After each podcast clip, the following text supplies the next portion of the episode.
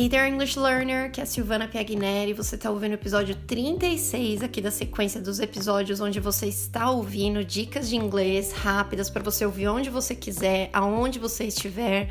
E eu já começo aqui fazendo meia-culpa, que esse episódio está chegando um pouquinho tarde, faz tempo que eu não atualizo aqui, mas antes tarde do que nunca, bora lá aprender.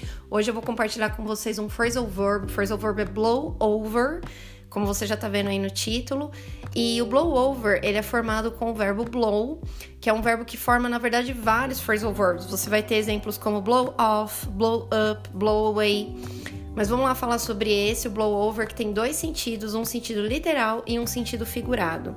Então, se a gente já começar falando sobre o significado desse verbo blow, que significa soprar, já vai ficar mais fácil de entender o sentido literal do phrasal verb blow over, porque ele pode significar derrubar. Então você pensa assim, blow, soprar, por exemplo, the wind blows. O vento sopra. Se ele sopra, ele consequentemente pode derrubar algo. Então tá aí o primeiro sentido do blow over, que é derrubar.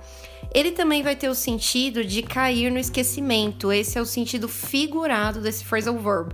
Então, blow over também pode dar aquela ideia de cair no esquecimento, alguma coisa que vai passar, por exemplo, você está falando sobre um escândalo, um rumor, algo que a pessoa consequentemente e inevitavelmente vai querer que caia mesmo no esquecimento.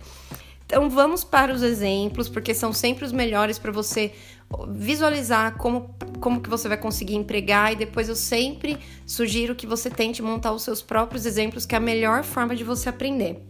Então vamos lá para o primeiro sentido. Primeiro significado que é aquele do derrubar. Então, the trees have been blown over during the storm.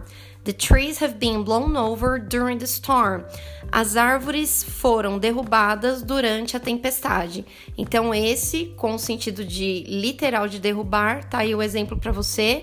Agora a gente tem o blow over, como cair no esquecimento, algo que vai passar. Então, o primeiro exemplo aqui com esse sentido é: That celebrity scandal will blow over in one week. That celebrity scandal will blow over in one week aquele escândalo da celebridade vai cair no esquecimento em uma semana. Então, é, é, aquela ideia mesmo, vai passar, ninguém vai lembrar mais disso. Então, tá aí, vamos lá relembrar dois sentidos pro phrasal verb blow over, que pode ser ou derrubar, associa com aquela imagem do vento, o vento vai soprar, algo vai ser derrubado, ou cair no esquecimento e passar.